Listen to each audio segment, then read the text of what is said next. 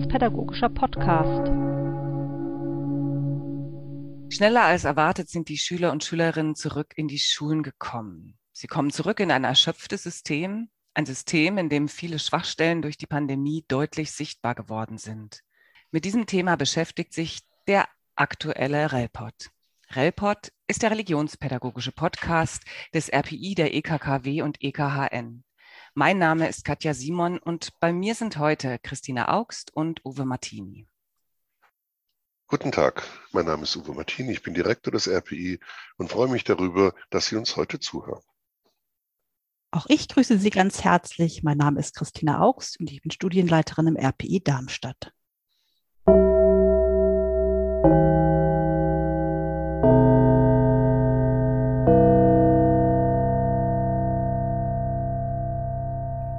Meine erste Frage richtet sich an euch beide. Was ist eure Einschätzung? Ist das System wirklich erschöpft? Oder spürt man den Zauber des Wiederneubeginns? Nicht das System, die Menschen sind erschöpft. Und dennoch steckt in allen eine große Freude, dass jetzt Begegnungen wieder möglich sind. Darauf freuen sich sowohl die Schülerinnen und Schüler als auch die Lehrkräfte. Das Homeschooling und den Lockdown haben die Jugendlichen und Kinder ganz unterschiedlich erlebt. Viele Studien weisen uns auf zum Teil traumatische Erfahrungen hin. Erfahrungen der Teilhabe an Verunsicherung und Angst der Eltern, Vereinsamung, ja, bis hin zu Gewalterfahrung.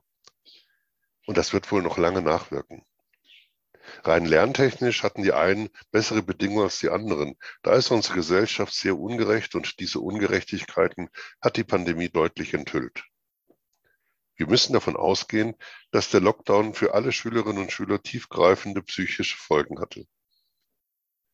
Und nun haben viele Jugendlichen keine Übung mehr, in einer Gruppe zusammenzuarbeiten, zu diskutieren, zu reden und sich in sozialen Beziehungen zu zeigen. Alle Rollen in der Peer Group, in der Klasse, in der Jugendgruppe müssen neu gefunden und neu definiert werden. Für einen solchen Prozess gibt es kein Rezept und es gibt auch keine historischen Vorbilder. Ich kenne Jugendliche, die Angst haben um ihre Zukunft. Was meinst du, Uwe? Was kann bei einer solchen Angst helfen?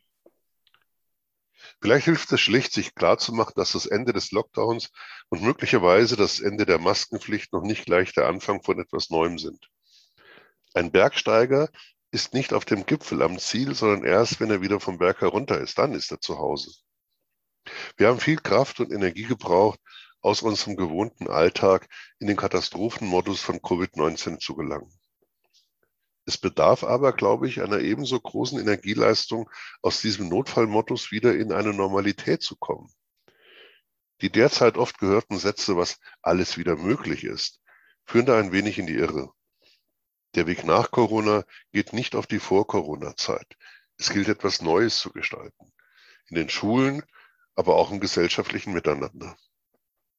An zwei Gedanken möchte ich jetzt anknüpfen den der erschöpften Menschen und den der Normalität. Uwe, du hast jetzt viel zu den SchülerInnen gesagt. Das Gleiche gilt aber auch für die Lehrkräfte und die Schulleitung. Das war ein extrem anstrengendes Jahr für alle. Und es war auch ernüchternd. Deutschland ist nur in Sonntagsreden ein Bildungsland. Werktags spottet zum Beispiel die digitale Infrastruktur jeder Beschreibung. Ich kenne viele Lehrkräfte, die an einem Vormittag vom Präsenzunterricht in der Schule sehr schnell nach Hause mussten, weil sie nur von dort die nächste Klasse im Distanzunterricht beschulen konnten. In den Grundschulen wurde Religion kaum noch erteilt, aber nun sollen Noten gegeben werden. Immer wieder wurden Lehrkräfte und Schulleitungen in Aporien geführt, die sich nicht sinnvoll lösen lassen. Und Christina, was ist dein zweiter Gedanke dazu? Naja, Schulen brauchen jetzt nichts mehr wieder als Verlässlichkeit und Regelhaftigkeit. Es braucht stabile Strukturen. Aber die Pandemie hat schonungslos die Bildungsungerechtigkeit und die Fehler im System aufgedeckt. Daher braucht es eigentlich eine neue Normalität. Die alte Normalität ist zwar für uns alle berechenbar und bekannt, aber sie hat uns genau in diese Bildungssackgassen geführt, in denen wir jetzt stecken. Das sieht man zum Beispiel an der Kompetenzorientierung. Eigentlich geht es in Schule um Kompetenzen und Bildungsstandards. Doch nun zeigt sich, Die Stoffzentrierung hat nie aufgehört. In diese Normalität will ich nicht wieder zurück. Für manche Schüler und Schülerinnen war das Homeschooling von Vorteil. Für viele aber war es vor allem nervig und für andere schlicht eine Katastrophe. Was erwartet ihr von dem kommenden Schuljahr? Das kommende Schuljahr muss eigentlich radikal schülerorientiert ablaufen. Das traditionelle Schulsystem reagiert auf einen solchen Ausfall wie den Lockdown defizitorientiert. Was wurde alles verpasst? Was muss jetzt aufgeholt werden? Wie kann man diese Lernprozesse messen, Leistungsnachweise erbringen? Das ist radikale Lernstofforientierung und das ist grundfalsch. Auch Eltern sind nicht gut beraten, wenn sie in dieser Richtung Druck machen. Die Leistungsfähigkeit vieler Schülerinnen und Schüler ist zurzeit einfach weitaus geringer als vor der Pandemie. Die Zeitspannen für konzentriertes Arbeiten sind kürzer geworden. Das ist auch gar nicht anders vorstellbar. Hier fehlt im wahrsten Sinne des Wortes Übung. Und dem kann ich nicht begegnen durch Klausuren. Schülerorientierung heißt für mich wiederum zweierlei. Zu sehen, was die Kinder und Jugendlichen brauchen und zu sehen, was sie mitbringen. Diese Schülergeneration hat Corona durchlebt. Sie hat in dieser Zeit unglaublich viel über diese Welt gelernt. Das wird sie prägen. Davon werden sie noch im Alter reden. Die Aufgabe der Schule ist es, ihnen zu helfen, diese Erlebnisse in ihr Leben positiv zu integrieren. Das geht nicht über den Lernstoff. Insofern ist auch eine mögliche Orientierung auf die Kernfächer ein falscher Ansatz. Die Nach-Corona-Zeit bietet für die Schule die Chance, sich als schülerorientiertes System zu zeigen und zu festigen. Von alleine geschieht das allerdings nicht. Wichtig erscheint mir hier eine Offenheit für das, was die SchülerInnen mitbringen.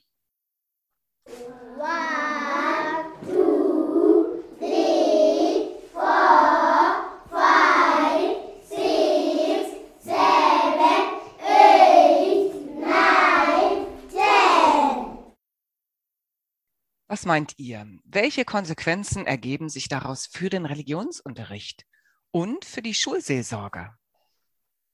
Nun, Normalität ist heilsam nach zum Teil schwierigen Erfahrungen. Aber Normalität stellt sich nicht automatisch von selbst ein. Normalität nach der Pandemie will hergestellt und gestaltet werden. Ein Wort macht zurzeit in diesem Zusammenhang die Runde. Hellhörigkeit. Als Lehrkraft muss ich hellhörig sein auf das, was die Schülerinnen und Schüler mitteilen wollen und was sie an Zuspruch und Unterstützung brauchen.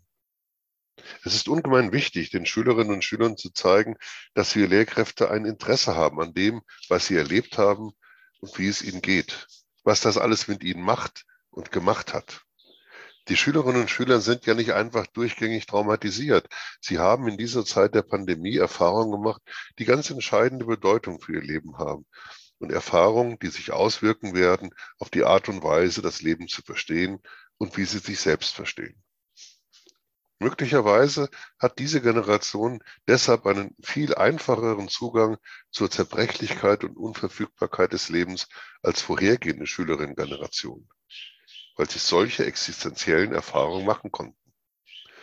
Und Schule muss diese Erfahrung nun mit den Jugendlichen und Kindern gemeinsam wahrnehmen und deuten und in eine Lebenssicht integrieren. Und so können Standpunkte entstehen. So können sich Lebensentwürfe finden. Der Religionsunterricht hat dabei eine sehr vornehme Rolle, weil er genau dies außerordentlich gut kann. Aber letztlich ist es Aufgabe der ganzen Schule. Welche praktischen Tipps hättest du, Uwe, für die Lehrkräfte? Ich glaube, pädagogisch gilt es ganz tief unten anzufangen. Mit ganz einfachen Dingen. Zum Beispiel öfter einmal das Unterrichtsgeschehen unterbrechen und ein Spiel machen, ein Vertrauensspiel oder ein Gruppenspiel. Für einige Schülerinnen und Schüler kann es bedeuten, wieder zu lernen, aufeinander zu hören, aufeinander zu achten, wieder sich in Gruppen bewegen. Für andere kann es heißen, von sich zu erzählen, sich zu öffnen, es gilt, Erfolgserlebnisse zu organisieren. Und seien sie auch noch so kleine. Erfolgserlebnisse gab es im Lockdown wenig. Eigentlich für niemanden. Das Selbstwertgefühl jetzt neu entdecken und dabei sich selbst neu entdecken. Als einer, der diesen ganzen Prozess überlebt hat und überstanden hat. Denn das ist ein Erfolg. Und verrückterweise hält diese Krise für die religiöse Bildung eine ganz und gar unerwartete Chance bereit. Denn wenn es gelingt, den Jugendlichen zugewandt und offen für ihre Erfahrungen und ihre Anliegen religiöse Bildungsprozesse zu gestalten, sei es in der Konfi-Arbeit oder in der Schule oder in der Kinder- und Jugendarbeit, dann sind wir so nah an den Jugendlichen wie selten zuvor und kann die Lebensrelevanz religiöser Bildung sich in den ganz konkreten Lebenswegen der einzelnen Schülerin erweisen. Mein Tipp heißt erneut verlässliche Struktur. Das entlastet alle und Entlastung brauchen wir gerade.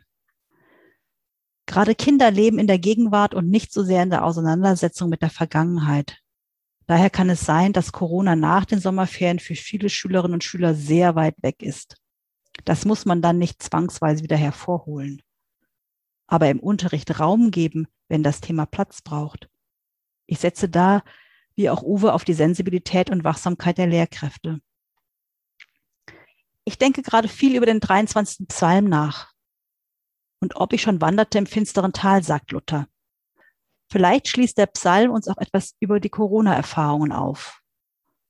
Was tröstete uns? Was ist für uns Stecken und Stab? Was war für die Kinder und Jugendlichen tröstend? Was war die Finsternis? Oder Du bereitest mir einen Tisch im Angesicht meiner Feinde. Das Leben im Angesicht des Bösen und Feindlichen. Da fällt mir sofort viel zu ein. Religion ist das kleine Fach, das die großen Fragen zum Thema hat. Damit sind wir wichtiger denn je. Und zwar nicht, weil es bei uns um religiöses Wissen geht. RU ist wichtig, weil wir uns mit den Schülerinnen und Schülern auf die Suche nach möglichen Antworten machen. Vielen Dank für dieses gute Gespräch und die guten Ausführungen in einer so schwierigen Zeit. Vielen Dank für Ihre Aufmerksamkeit, liebe Zuhörerinnen und Zuhörer. Das war RELPOD, der Podcast des Religionspädagogischen Instituts der EKKW und EKHN. Wir bleiben in Kontakt. Ah!